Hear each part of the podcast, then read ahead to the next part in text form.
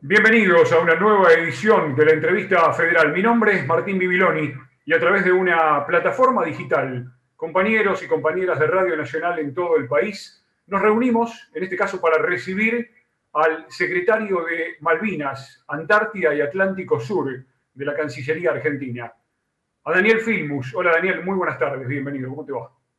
Buenas tardes, ¿cómo están ustedes? Bien, gracias por recibir a la radio pública, sobre todo en una fecha tan particular y tan cara a los sentimientos de los argentinos. Vamos a pasar la próxima hora charlando de este tema que tanto nos conmueve a todos y en esta fecha nos sensibiliza mucho. Yo me corro por un ratito de la conducción, le doy pie a Carlos Ruiz Díaz. Él se encuentra muy cerquita de nuestras queridas Islas Malvinas, en la ciudad de Ushuaia y desde LRA 10. Carlos, el aire es tuyo, adelante. Hola, muchísimas gracias y la verdad que es un gran placer tenerte, Daniel Filmus, con nosotros eh, desde acá, desde el fin del mundo. Y, bueno, hacerte una, pregunta. Eh, se firmó un acuerdo en Ginebra para identificar a más caídos en Malvinas de una tumba colectiva en, el cementerio de Darwin. ¿Qué nos podés comentar y qué significa eh, para los familiares este acuerdo firmado. Muchas gracias Martín en primer lugar y gracias Carlos. Es un orgullo, un honor hablar con la radio pública, a la cual respetamos, amamos y realmente valoramos muchísimo por la función que cumple distribuyendo identidad nacional a lo largo y a lo ancho de nuestro país. Y hay que también decir que ya no está en el fin del mundo porque en, la nueva, en el nuevo mapa bicontinental, con la plataforma continental también que ha aprobado el Congreso de la Nación, em, hemos puesto en claro que en realidad Argentina es de la Quiaca al Polo Sur, ya no de Ushuaia a la Quiaca, y en este sentido, y esperamos que también, porque Radio Nacional se escucha en las bases nuestras en la Antártida, Ushuaia está en el corazón de la Argentina, está en el centro de la Argentina, y la verdad que es buenísimo mm, tener esa perspectiva. Segundo lugar, te agradezco, Carlos, mucho que hayas puesto en el centro el tema de los que combatieron en Malvinas, porque hoy, 2 de abril, justamente es un día de reconocimiento y de homenaje. Hoy es el día que los argentinos hemos dispuesto para recordar, para homenajear, para acompañar aquellos que dieron su vida luchando por la soberanía nacional y aquellos que volvieron al continente y llevan sobre sus mentes, llevan sobre sus cuerpos el honor y también las huellas de aquellos combates, de aquella gesta. Entonces es un día muy especial donde el corazón de todos los argentinos y argentinas está puesto junto con los que cayeron y junto con los excombatientes y sus familiares. En ese punto hemos avanzado en una política de Estado, Carlos, en dirección a lo que me preguntás. En el año 2012, Argentina le pidió a la Cruz Roja que inicie un proceso de reconocimiento, de identificación de aquellos soldados todavía no se habían identificado en el cementerio de Darwin. Eh, ese proceso que fue coordinado por la Cruz Roja llevó un trabajo enorme de detección después de muchos años de las familias de los combatientes y de recolectar el ADN junto con el equipo argentino de antropología forense, trabajo que llevó hasta el 2015, a partir de lo cual la Cruz Roja comenzó un segundo proceso de articulación con el Reino Unido para poder efectivizarlo. Hoy en día hay de los 122 cuerpos que no estaban identificados en Darwin, hay 115 que ya han sido identificados y quedaban todavía pendientes este, no solo estos siete casos, sino dos tumbas colectivas eh, que no habían podido ser, identificadas anteriormente porque no había autorización. Ahora ya la tenemos, hemos trabajado durante este año en una segunda etapa del proceso humanitario con la coordinación y la verdad el acompañamiento enorme de la Cruz Roja y hemos logrado hace un par de semanas avanzar en esta etapa que esperamos que se cumpla en el mes de julio o agosto. Al contrario de lo que se imagina, este trabajo de campo hay que hacerlo en el invierno. Por un lado es más simple que la etapa anterior, porque se trata de mucho menos casos, estamos hablando de cuatro casos, y eh, por otro lado es más complejo porque es colectiva. Luego también seguiremos avanzando, hay una tercera etapa porque hay otra este, tumba colectiva que hace falta todavía identificar. Así que creemos que antes que termine este año tendremos esto, este avance y esperamos poder ya estar firmando el acuerdo para la última etapa del proceso humanitario que implica la identificación de todos aquellos que cayeron luchando valiosamente por nuestra soberanía en las islas.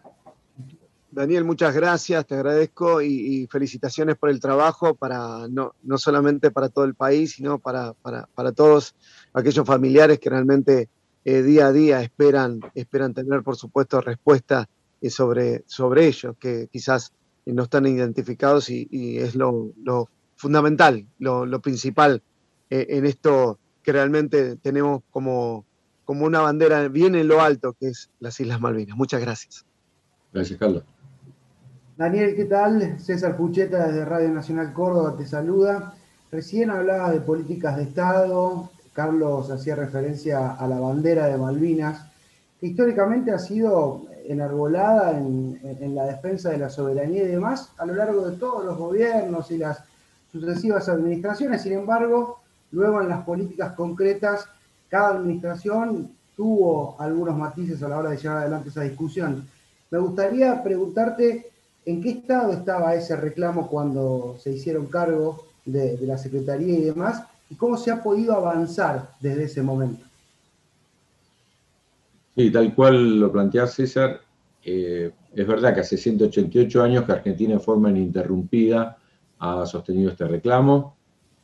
Es un día que uno puede recordar también que el primer embajador argentino en 1833 en Reino Unido, ¿saben quién era? Era el hermano de Mariano Moreno, Manuel Moreno, y él fue el que llegó por primera vez el reclamo. En junio de ese año apenas llegó la noticia a Londres, eh, Manuel Moreno hizo el primer reclamo y fue tan insistente, él fue dos veces embajador nuestro en Reino Unido, que en un recorte del diario de la época dice que si seguía yendo al Foreign Office a molestar con ese tema, lo iban a tirar por las escalinatas, textual de un diario británico, para mostrar la envergadura de la insistencia argentina en aquel momento que fue ininterrumpido durante los 188 años. Lo que, como vos decís, César, hubo distintas miradas y distintas estrategias. A tal punto hay un consenso respecto de Malvinas y uno puede hacer una línea que eh, hasta desde Roca, pasando por Palacios, Irigoyen, Perón, Ilia, digamos, los grandes presidentes de la Argentina lo han colocado en un lugar central. Al mismo tiempo hubo hechos importantes que muestran esa coherencia la resolución 2065 de Naciones Unidas el consenso que logró es uno de ellos, pero también después de la resolución se incorporó en la Constitución Nacional. La cláusula primera transitoria de la Constitución Nacional es referida a Malvinas, se incorporó en el 94, pero también lo que se llamó la Declaración de Ushuaia, que se firmó en el año 2011. Este, hemos tenido grandes pasos y el último ha sido la, votación el año pasado de la creación del Consejo Nacional de Malvinas, que se plantea por primera vez un organismo para definir esas políticas de Estado. Si uno mira de la democracia, para no ir más atrás, si uno mira de la democracia en adelante, como decís vos, César, cada gobierno tuvo una mirada distinta respecto al reclamo. Todos mantuvieron y sostuvieron el reclamo, pero hubo miradas distintas. Una fue la de Alfonsín, y totalmente distinta fue la de Menem, que después continuó de la Rúa. Distinta fue la de Néstor y Cristina durante el periodo de 2013 al 2015 y volvió a cambiar en los últimos cuatro años con el gobierno de Macri. Para darte un solo ejemplo, estamos en la fecha del 2 de abril, ustedes recordarán un decreto que después tuvo Macri que tirarlo para atrás, donde incluso la propia fecha del 2 de abril y el 24 de marzo eran posibles de ser cambiadas para usufructuarlas de la perspectiva turística. El pueblo argentino dijo que no, hubo una presión enorme para que no se cambie el 24 de marzo y el 2 de abril, porque hasta la propia fecha de recuerdo de los veteranos de, Malvinas, de los que combatieron, de los que cayeron, estaba cuestionada en aquel momento, por lo menos se quería flexibilizar para usar para turismo, cuando para nosotros son fechas el 24 de marzo y el 2 de abril que no aceptan cambios porque tienen que ver justamente con lo más sentido de nuestra memoria. Entonces, ah, hubo, te insisto, el reclamo siempre, Argentina lo llevó a todos los organismos multilaterales, siempre, pero con tono distinto. Los últimos cuatro años, años de Macri, fueron años donde bajó la tensión respecto de reclamo. Uno podría decir que hay gobiernos, también el de Menem, en el cual se priorizó los acuerdos económicos, acuerdos de otro tipo, y no se puso en el eje central en la soberanía, y hay otros gobiernos, el de Alfonsín ha sido justamente uno de los más importantes que han colocado en el centro el tema de la soberanía, también el de Néstor y de Cristina lo han hecho en esa dirección. Nosotros en este péndulo que queremos terminar de las estrategias argentinas, eh, de que si uno coloca primero la soberanía o coloca primero el tema económico y poner como eje central de la política exterior argentina y en particular de la relación con Reino Unido el tema de Malvinas, el gobierno de Alberto Fernández, tal como él lo señaló el 10 de diciembre cuando asumió, pero también el primero de marzo del 2020 y del 2021 en su discurso, ha planteado que este es un eje central.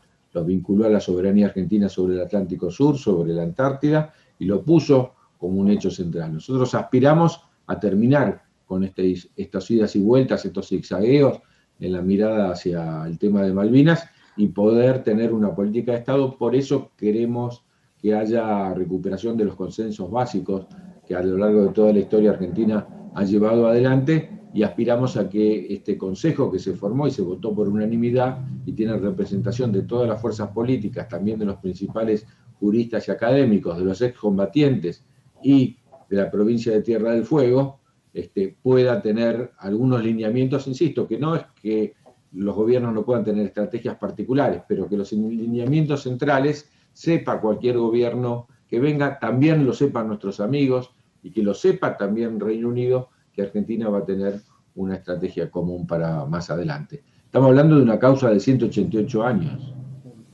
No puede estar vinculada a los periodos electorales. Cuando uno mira los países que realmente tuvieron éxito, son países que tuvieron coherencia a lo largo del tiempo.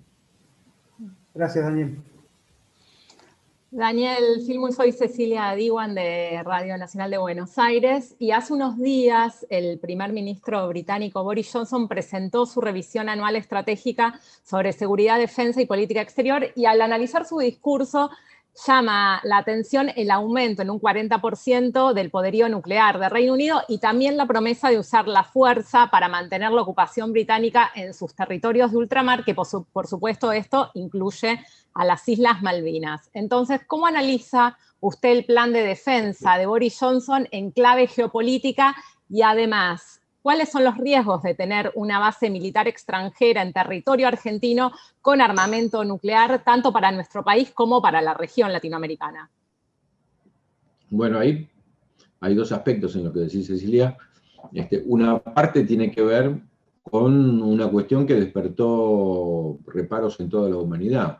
En un momento en el que estamos en un contexto de pandemia, en un momento en que estamos en, un esfuerzo de, todos los países, de todas las naciones y de todos los pueblos de defender la vida, hablar de aumentar hasta un 40% más, 45% la cantidad de ojivas nucleares británicas, realmente llamó la atención.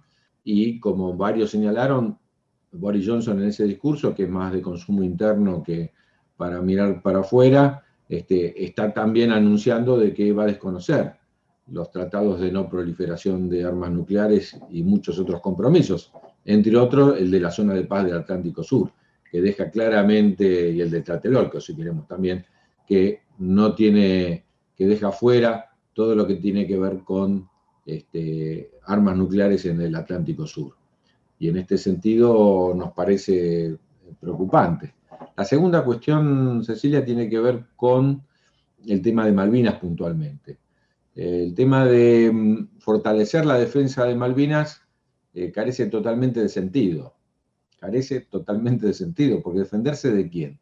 Argentina ya ha planteado una y mil veces, eh, a partir de la recuperación de la democracia en 1983, que el único camino es la paz, que el único camino es la diplomacia, que el único camino es el diálogo. El que no acepta el diálogo, la paz y la diplomacia para resolver es el Reino Unido que mira para otro lado y no le da importancia sustantiva a este tema en el concierto de las naciones, ni escucha reclamo no solo de Naciones Unidas, del G77 más China, que son 133 países, de la CELAC, que incluye incluso los países del Caribe, muchos de los cuales son del Commonwealth, de la OEA, que incluye a, Canadá y Estados Unidos, entre otros, de por supuesto de la UNASUR, del Mercosur, este, de SICA, del Sistema de Integración Centroamericano.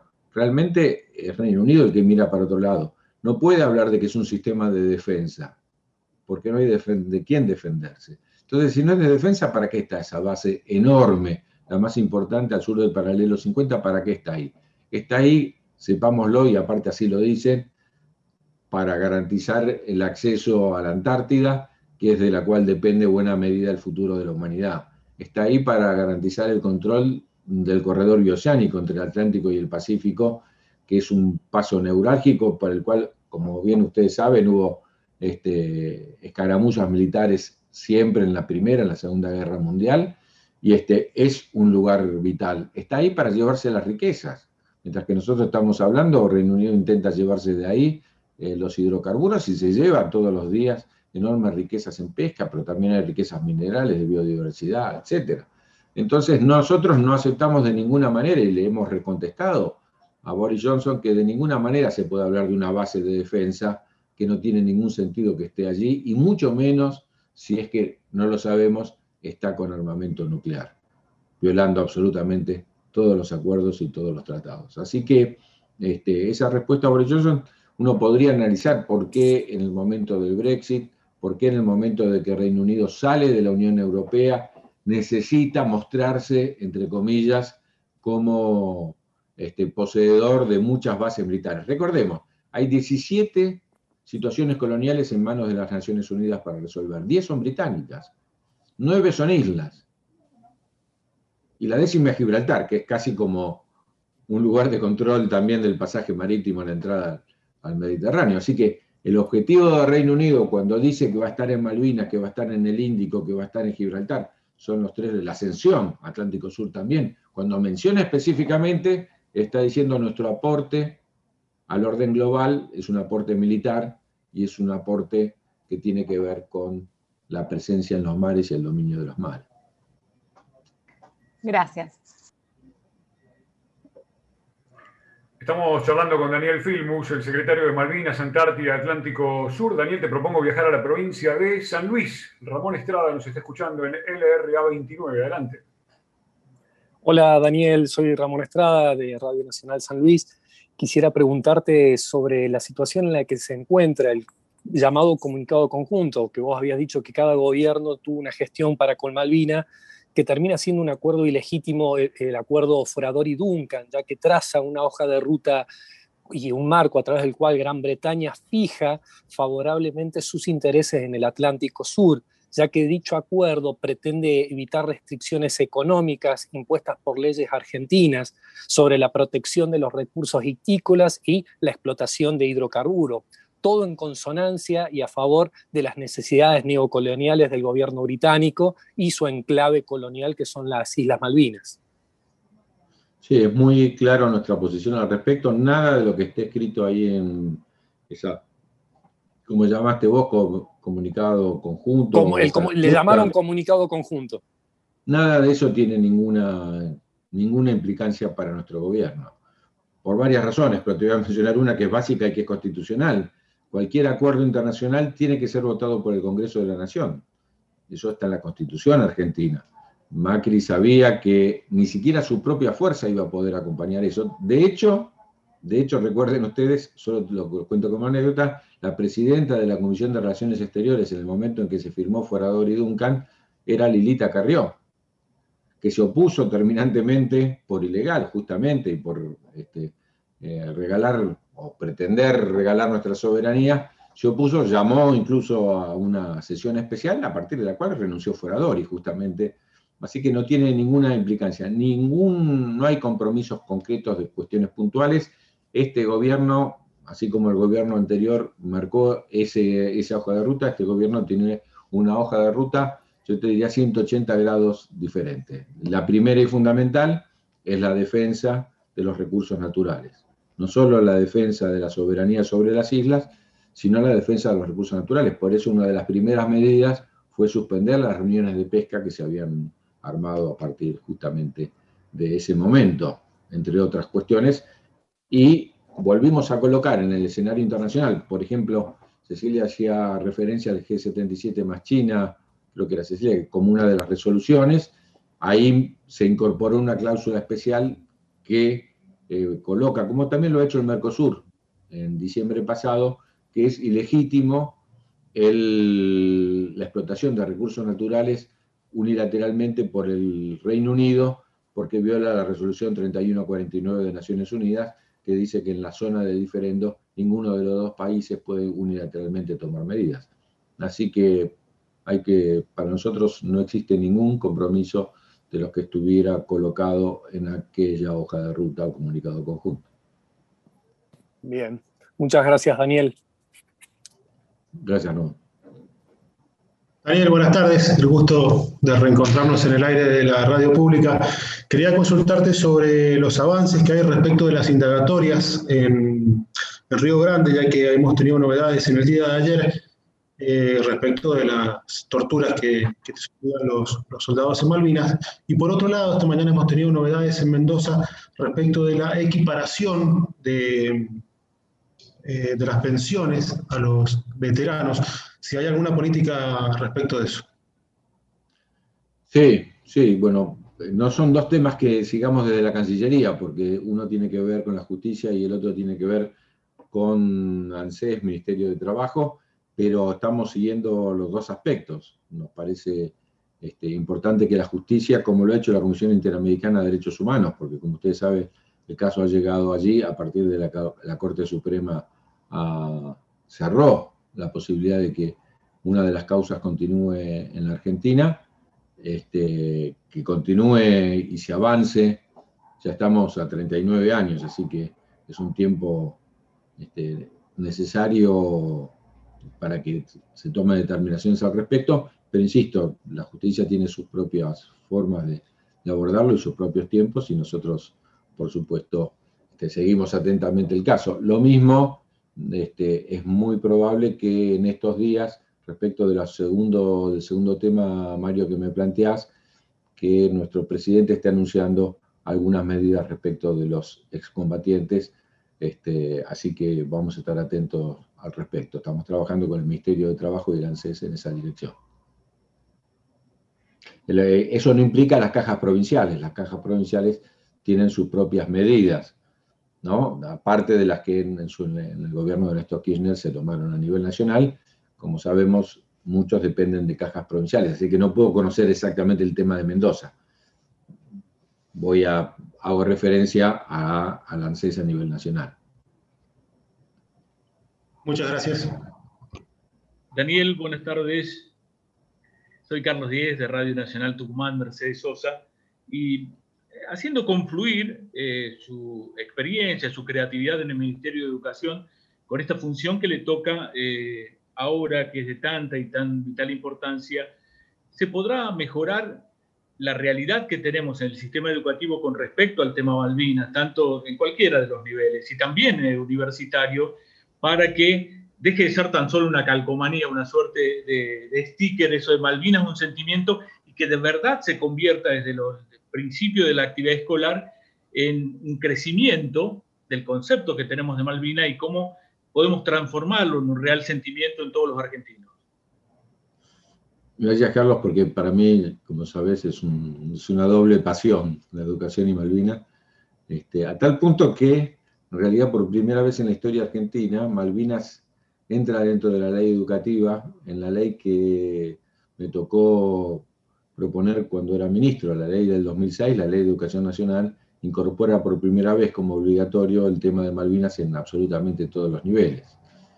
Eh, en segundo lugar, te diría, Carlos, que eh, no es menor el, papel que juega el sistema educativo respecto de Malvinas. Fíjate que es una causa que tiene 188 años. Si no fuera por la educación, la causa no seguiría viva. Todos los que estamos acá en esta en esta audición y todos los que nos están escuchando, todos y todas las que nos están escuchando, aprendieron en buena medida que Malvinas es Argentina, ¿sí? Malvinas es Argentina, la aprendieron por el sistema educativo, en un doble sentido, porque nos enseñaron nuestros maestros y nuestras maestras, nuestros profesores y profesoras, pero también porque miramos el mapa. Somos los únicos en el mundo que cuando vemos un mapa donde no están las Malvinas, nos, enseguida nos sobresaltamos y decimos dónde están las Malvinas, porque esa memoria visual este, que no lo resumiría Carlos con una calcamonía, es mucho más que eso, es una memoria visual de lo que es la Argentina, por eso hemos planteado y se votó el año pasado la ampliación de la plataforma continental y un mapa que represente la ampliación de la plataforma continental para tener verdadera dimensión, mapa que hemos distribuido en el sistema educativo, que les va a llegar ahí a Tucumán y a todo el país, 50.000 mapas. Este, eh, que hemos entregado al Ministerio de Educación, que hemos hecho con el Congreso de la Nación y la Secretaría de Malvinas de la Cancillería, para entregarle a todas las escuelas. Ahora bien, que esté en el mapa y que esté en el programa, como decís vos, Carlos, no es garantía de nada. ¿sí? Entonces, depende de los que hacemos materiales eh, pedagógicos, depende de cada autoridad de cada provincia, porque los contenidos se definen por provincia, aunque este está en la ley para que sea obligatorio en toda la nación, cuál es la profundidad. Y la verdad que en la que se aborda el tema Malvinas. Y la verdad que este, para uno que es docente, el tema Malvinas yo creo que debiera abordarse no solo en el área de historia. ¿sí? Nosotros lo estudiamos casi de la mano de las invasiones inglesas. ¿No? Intentaron una vez, dos veces y después al final ocuparon. Eso es importante porque la memoria es fundamental respecto de la historia, pero yo tomaría, y más en los niveles superiores de, del sistema educativo Malvinas desde una perspectiva multidisciplinaria. Es historia, pero también es economía. Recién hablábamos de las riquezas que se llevan, que está ahí, pero también es geografía, porque tiene que ver con nuestra plataforma continental y con la mirada hacia la Antártida. Pero también son ciencias duras. Ahí tenemos este, biodiversidad, ahí tenemos minerales, ahí tenemos energía. yo lo tomaría desde una perspectiva, por supuesto, geopolítica y todo lo que tiene que ver con la política internacional Estamos haciendo un trabajo enorme con las universidades y una red de investigadores, de, cerca de 400 investigadores, que trabajan sobre el tema Malvinas, Atlántida, Atlántico Sur y Antártida, y nos parece muy importante que sea así. Eh, tenemos que hacer todavía más cursos de capacitación docente sobre el tema Malvinas, Antártida y Atlántico Sur. Yo les quiero decir, Argentina en su territorio es el doble en suelo marítimo que en la Argentina continental. Entonces imaginémonos las riquezas enormes que hay ahí y la perspectiva de desarrollo que tenemos allí. Esto hay que aprenderlo desde muy chiquitos, que eso esa parte que vemos allí es el doble de la Argentina continental. Entonces nos va a también brindar, Carlos, vos te acordás que había un presidente que decía, ¿para qué queremos las Malvinas si dan pérdida? Claro, sí, pérdida no la tendrían los británicos en primer lugar. Si están ahí es porque no da pérdida.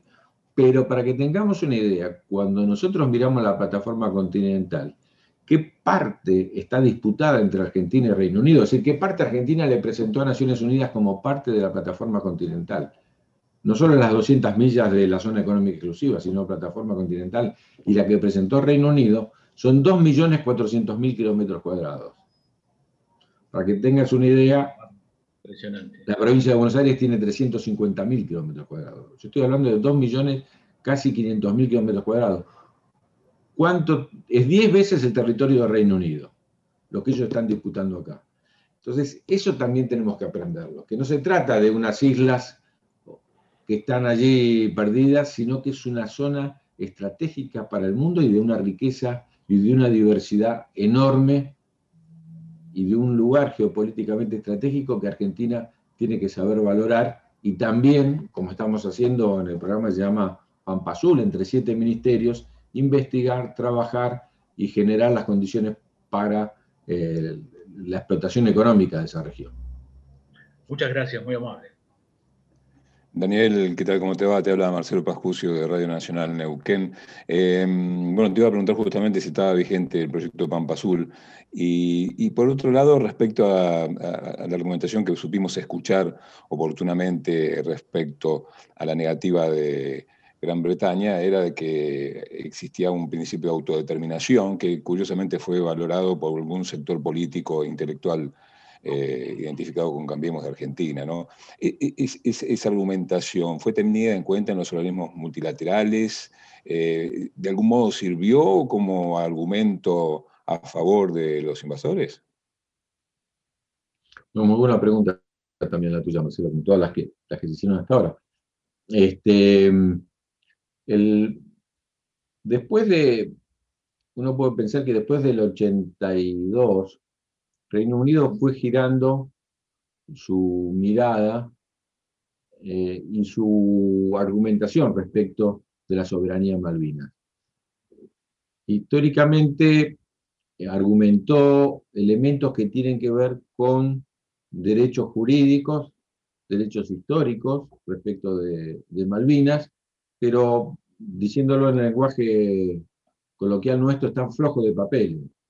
La verdad es que ahí no hay mucho elemento para, para poder discutir, porque claramente nosotros heredamos de España, después de 32 gobernadores españoles sin ninguna protesta británica, lo ocupamos en, la, primera resolución de, de, la Junta, la primera Junta fue pagarle al gobernador que estaba en las Islas Malvinas, para que tengamos una idea, para los cinco días del 25 de mayo de 1810 no hay ninguna duda este, al respecto.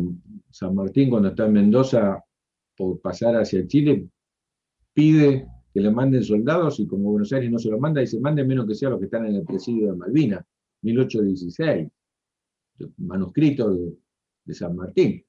Está tan arraigado en la historia argentina, es muy difícil que ellos tengan argumentos en esa dirección. Ahora bien, empezaron a girar, vos fíjate que la resolución 2075 de Naciones Unidas no habla de autodeterminación. En los casos en los que de procesos de descolonización que merecen autodeterminación, las Naciones Unidas lo plantea. El caso de Malvinas dice ateniéndonos a los intereses de los isleños. Quiero decir que contra esta resolución no votó el Reino Unido, esa resolución fue unánime. Hubo 94 votos a favor y 14 abstenciones. Nadie votó en contra. Si el Reino Unido, nadie planteaba el tema por qué no hay autodeterminación ahí. Porque se habla de autodeterminación, hay un principio de autodeterminación. tenés un pueblo dominado, vos tenés un pueblo sojuzgado, tenés un pueblo colonizado que tiene derecho a decidir sobre su destino. Pero el pueblo que está en Naciones Unidas, quienes viven en Naciones Unidas, en, perdón, en, Malvinas, son aquellos que intrusaron las islas después de desalojar a quienes vivían ahí, que eran los argentinos. Si hubiera que consultar por autodeterminación, tendrían que preguntarnos a los 45 millones de argentinos, que éramos los que estábamos ahí en ese momento, y no a quienes pusieron como elemento de colonización. O fíjate que si uno mira cuántos habitantes británicos hay en las islas, hay cerca de 1.500. Son los mismos que había hace un siglo. la población de las islas es una población regulada, donde un argentino tiene prohibido, por ejemplo, este, ser ciudadano. ¿Quién decide quién es ciudadano de las islas? No lo decide ni siquiera el Consejo de las Islas, ilegítimo. Lo decide el gobernador que es enviado por la reina. ¿No? Entonces, no estamos hablando de un sujeto con derecho de autodeterminación. Pero aclaro, la resolución de Naciones Unidas dice que tenemos que tener en cuenta los intereses de los que viven ahí. Y la Constitución Nacional dice que tenemos que tener en cuenta eh, las formas de vida y respetarlas profundamente. ¿Sí? Ahora, eso no implica, ustedes saben que el debate en el año 1965 fue entre aquellos que decían que había que respetar los deseos o que había que respetar los, los intereses. Y fue justamente el embajador de Uruguay el que defendió la idea de respetar los intereses. Ellos pueden desear que esa tierra fuera del Reino Unido, por ejemplo. No es lo que votó Naciones Unidas. Por eso el caso de Malvinas es un caso especial de descolonización y así está puesto. ¿no? Como un caso que lo que hay es una ruptura de la integridad territorial argentina. Dicho en otros términos, yo invado un territorio y coloco población ahí. Y después le pregunto a esa población qué quiere ser. Pensemos en cuántos lugares del mundo está pasando eso. Si yo legitimo eso, si yo legitimo ese mecanismo que invado coloco población, dejo pasar una generación, dos generaciones, después le pregunto a ustedes qué quieren ser, entonces estoy en un problema. Porque la fuerza sería la que tendría el territorio, ¿no? Claro, claro. Gracias, Daniel. Gracias, Marcelo. Hola Daniel, ¿cómo le va? Jessica Rondán de LRA12, Santo Tomé Corrientes. La pregunta es acerca del hecho de que el Reino Unido haya excluido a las islas del acuerdo comercial post-Brexit con la Unión Europea. ¿Cómo ve Argentina esto?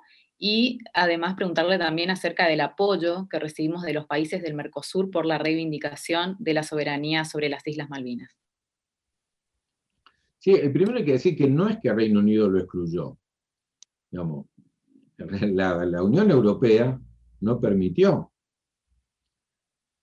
Si uno quiere profundizar más, diría, tampoco Reino Unido se mató para que estén en última instancia. Pero quien dijo que no fue la Unión Europea, e insisto, este, acuérdense ustedes que a los isleños antes de 1982 le decían los kelpers porque eran marginados, en realidad tuvieron nacionalidad británica a partir del conflicto bélico, antes no lo tenían, eran como ciudadanos de segunda.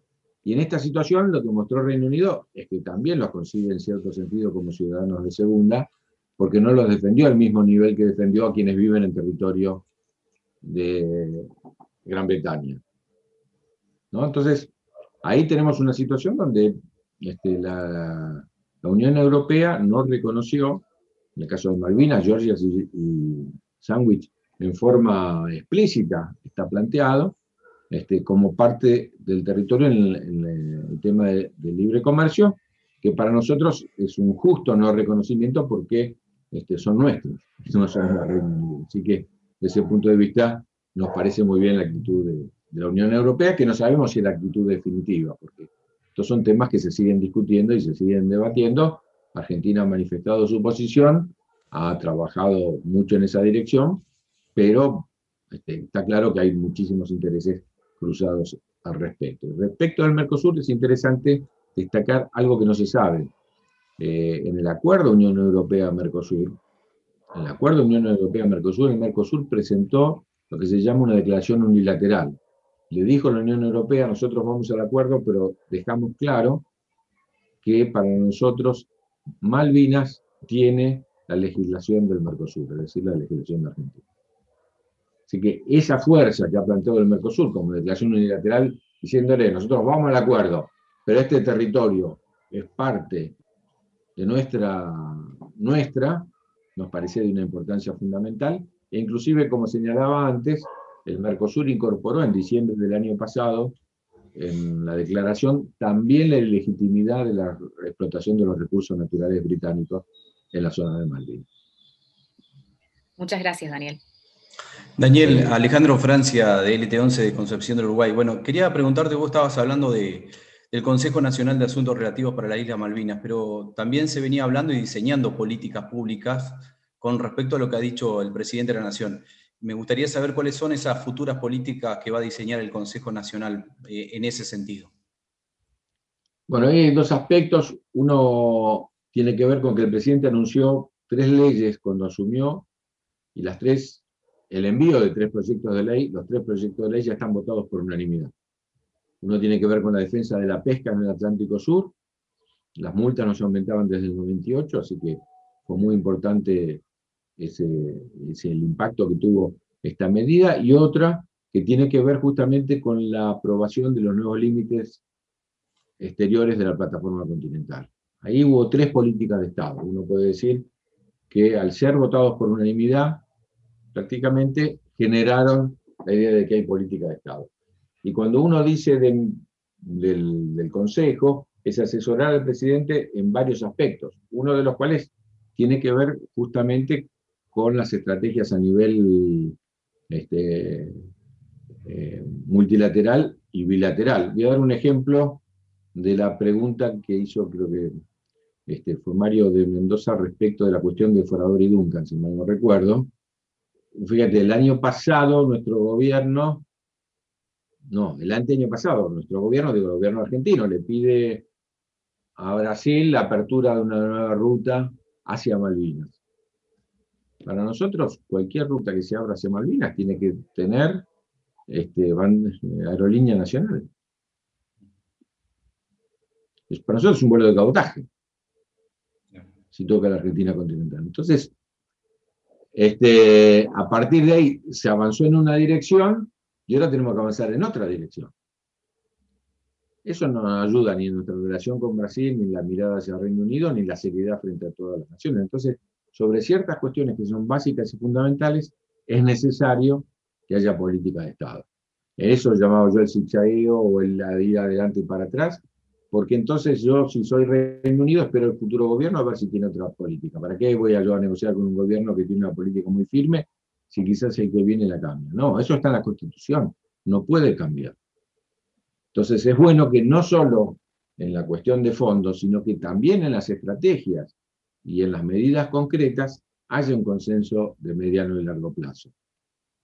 ¿No? Por ejemplo, en esto que hablaba yo de la relación con la Unión Europea, en lo que nosotros pensamos respecto del planteo de Naciones Unidas, sobre los acuerdos respecto del Atlántico Sur. O sea, hay muchos temas en los cuales estamos hablando de una causa de 188 años que amerita que nosotros no estemos atados a los calendarios electorales, pero que también los que trabajan con nosotros, aún en el caso del Reino Unido, también sepa de que esta política que estamos aplicando no va a ser vuelta para atrás en el futuro gobierno, sino que ha habido un consenso como lo fue la Declaración de Ushuaia, como lo fue el artículo de la Constitución Nacional, como son estas tres leyes del año pasado que son este, consensuadas y concertadas por todas las fuerzas políticas y sociales. Por eso no es fácil concertar, hay miradas distintas, hay perspectivas diferentes, cada uno tiene que ceder, cuando hay una concertación cada uno cede algo de la mirada que tiene para que haya una, un paso adelante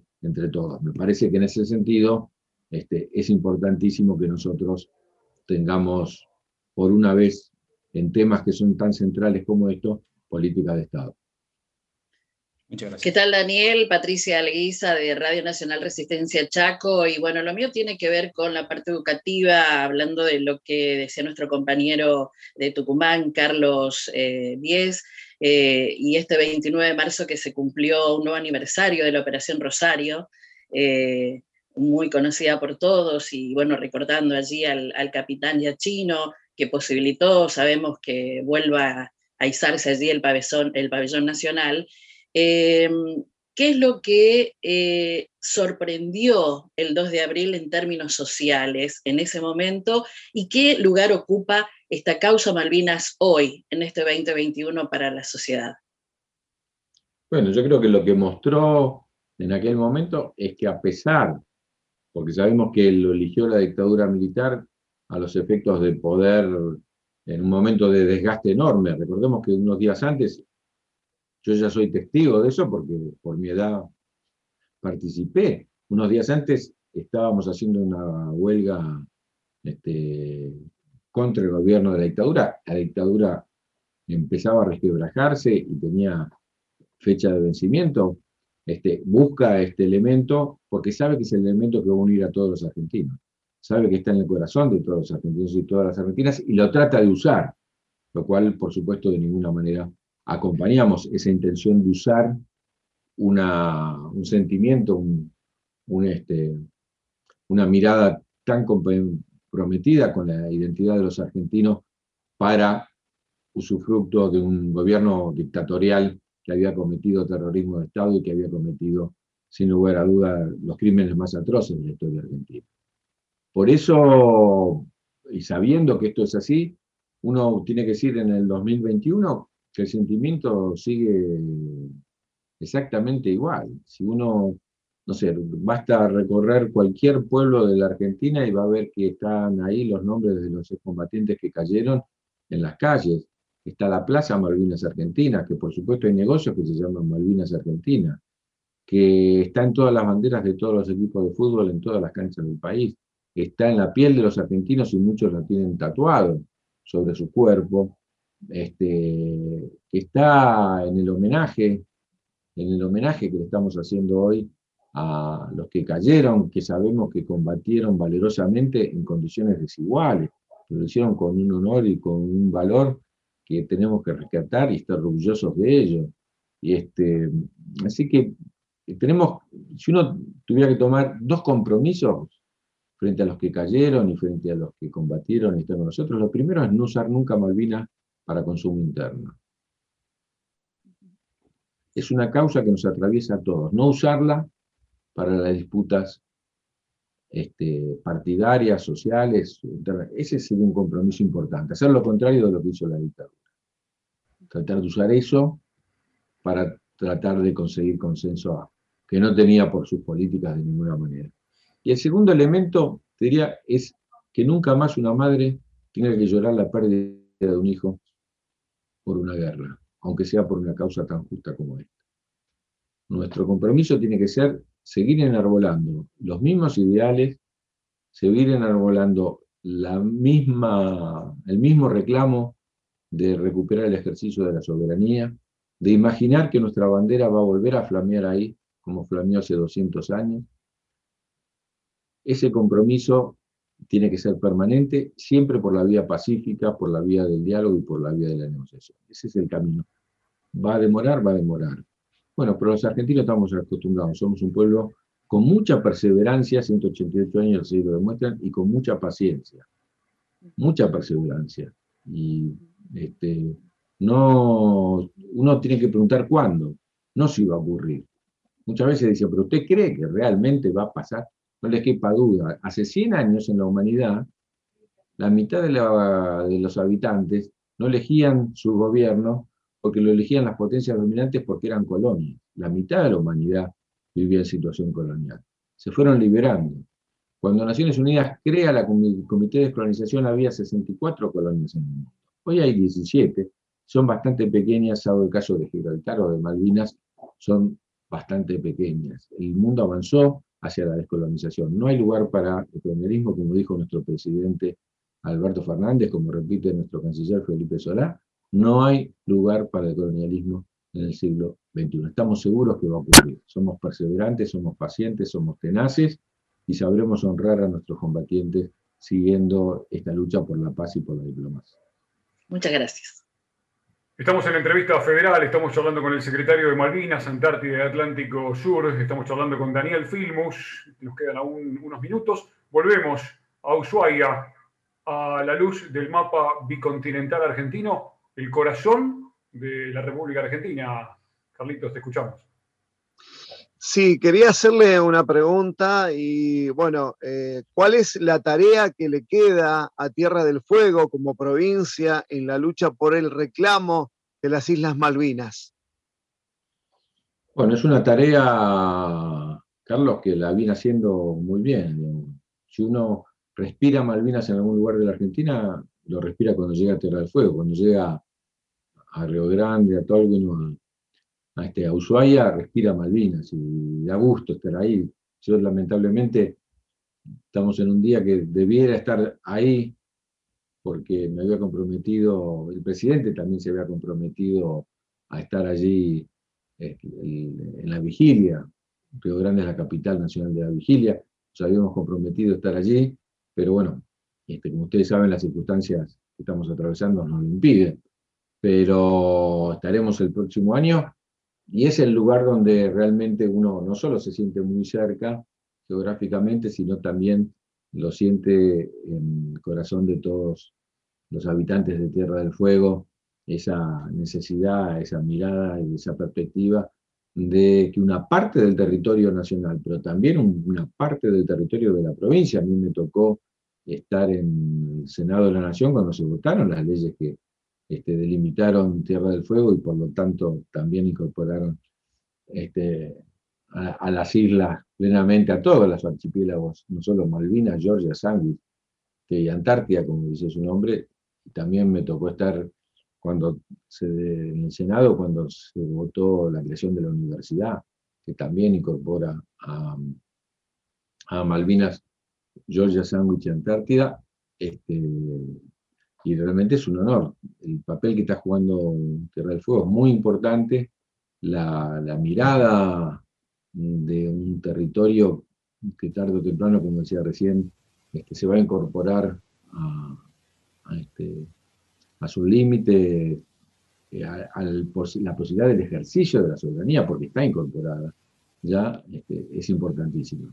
La verdad es que uno este, tiene, si lo hemos hablado muchas veces con los intendentes, con el gobernador, hay que fortalecer el desarrollo económico para que sea un polo logístico de acceso a la Antártida sin lugar a duda, para que sea un espacio geopolíticamente estratégico y que Argentina siga teniendo la puerta de entrada al continente antártico.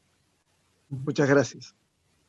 Daniel, eh, obviamente a lo largo de la charla se va se va notando algunas cuestiones que tienen que ver con cómo está la relación en el diálogo para efectivamente eh, avanzar en la soberanía.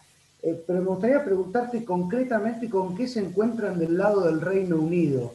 Digo, cuando estos planteos llegan en una época donde ya no hay colonización, donde el Reino Unido tiene pocos territorios como Malvinas y demás, que fuiste contando, te pregunto cuál es la actitud que, como, como parte del gobierno argentino se ve del otro lado. Bueno, la actitud es parecida, creo que era Cecilia que preguntaba antes, el tema del discurso de Boris Johnson. Es una actitud como que eso no existe, como que eso no está, y como que ahí no hay un tema. ¿no? Entonces, la negación total a hablar. Yo aclaro que entre que cuando se votó la resolución 2065, estoy hablando del año 1965 justamente, en diciembre de ese año el canciller británico, se llamaba Stewart, vino a la Argentina, en diciembre de ese año, se reunió con nuestro canciller y empezaron a trabajar para la transferencia del ejercicio de la soberanía.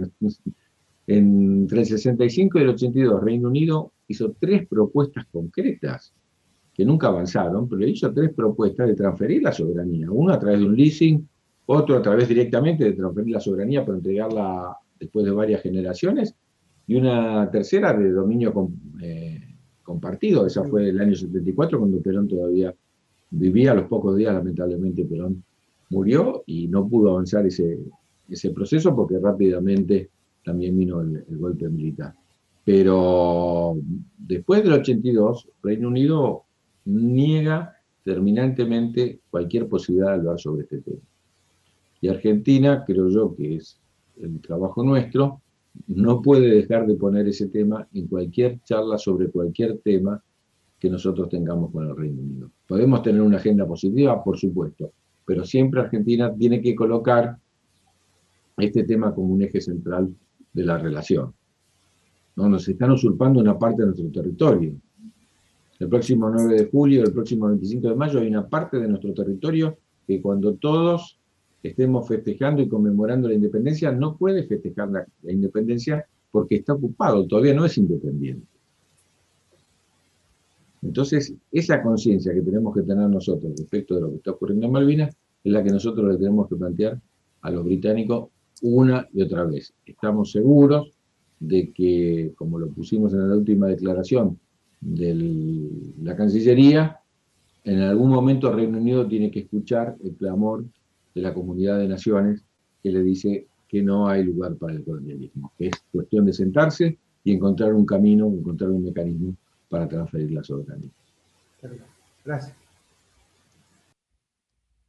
Daniel, buenas tardes de San Luis nuevamente para hacerte una pregunta.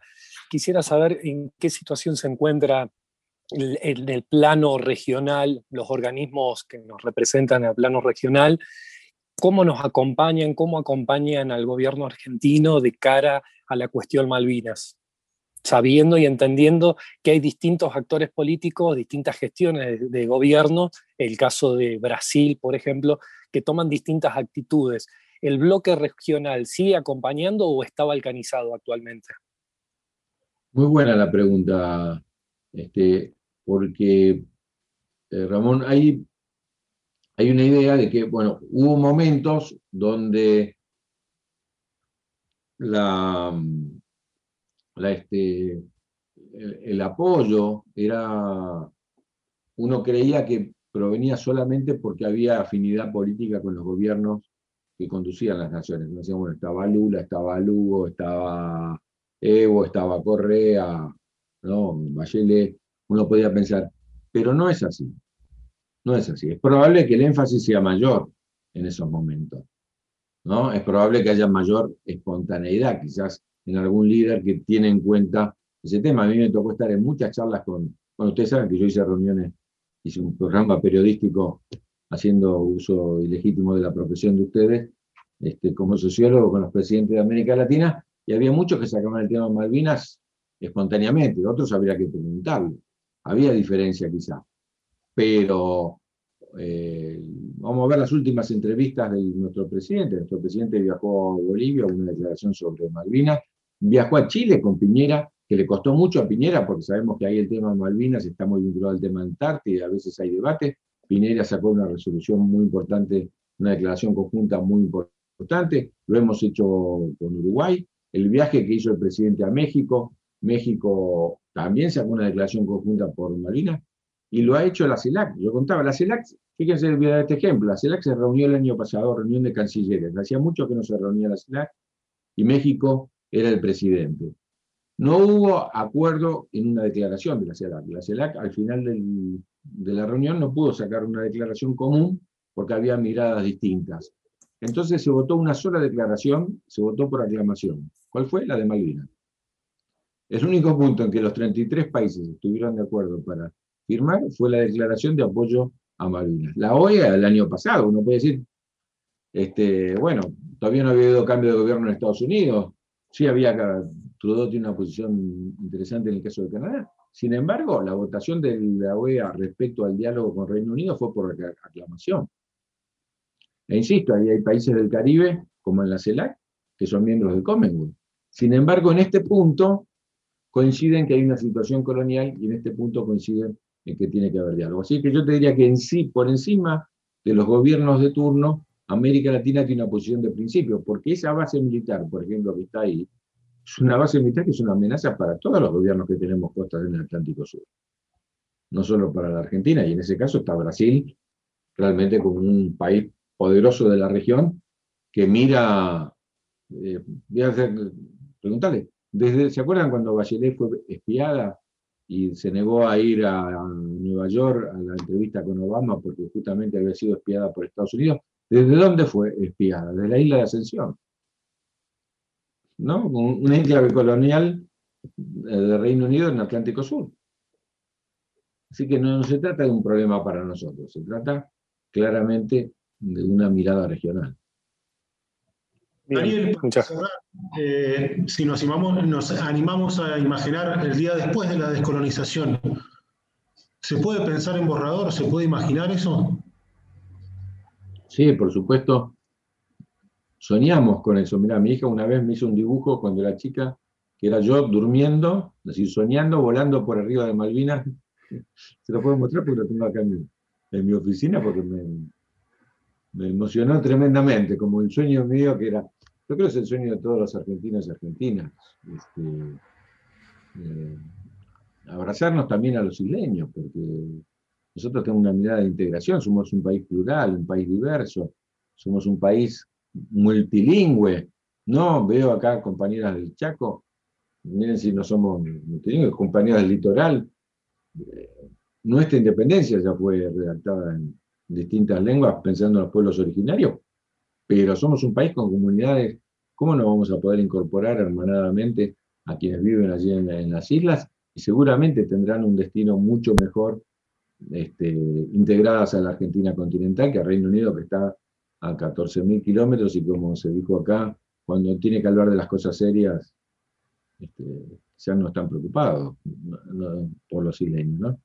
Yo creo que sí, que tenemos que pensar y vamos a pensar en una Argentina unida a América Latina, con las Malvinas unidas a América Latina, que tengan no solo un tema de ejercicio de la soberanía, sino también una perspectiva de desarrollo mirando al sur. Sería falso que nosotros hablemos de Malvinas si no le demos bola a la Tierra del Fuego. Por decirlo de alguna manera. Que nosotros no ejerzamos nuestra soberanía sobre el, este, Atlántico Sur, que no ejerzamos nuestra soberanía sobre este, nuestros territorios patagónicos. Nos cuesta mucho porque somos un país todavía muy unitario, pero la mirada más federal, la que están haciendo ustedes con Radio Nacional en este momento, por ejemplo, en una entrevista plural en cuanto a regiones del país, me parece que es la que también nos tiene que llevar a tener una mirada de un futuro de las Islas Malvinas integradas en un país mucho más federal, mucho más plural y con una mirada de desarrollo que tenga su preocupación en el Atlántico Sur. Daniel Filmus, gracias por este ratazo enorme con la radio pública en el que hemos reflexionado y hemos conocido tantos detalles sobre nuestras queridas Islas Malvinas. Gracias, Martín, y como nuestras primeras palabras, nuestras últimas también tienen que ver en la memoria, en el homenaje, en el reconocimiento de quienes combatieron, de quienes dejaron su vida allí y de quienes hoy todavía siguen llevando el orgullo de haber peleado. Un abrazo enorme a todos ellos y un abrazo enorme a todas y todos los familiares. Daniel Filmus pasó por la entrevista federal de Radio Nacional. Muchísimas gracias a todos los compañeros que han participado en esta plataforma digital. Nos estamos despidiendo. Agradecemos, por supuesto, al equipo de prensa de Cancillería desde la Secretaría de Malvinas y Antártida y Atlántico Sur. Sabemos que Daniel Filmus tiene una apretadísima agenda, así que ya lo estamos liberando. Sigue con muchas actividades, incluso en este día tan particular y tan emotivo para todos. Gracias una vez más. Le damos el paso a cada una de las 49 emisoras de la radio pública en todo el país, que a partir de este momento continúan con sus respectivas programaciones. Hasta la próxima.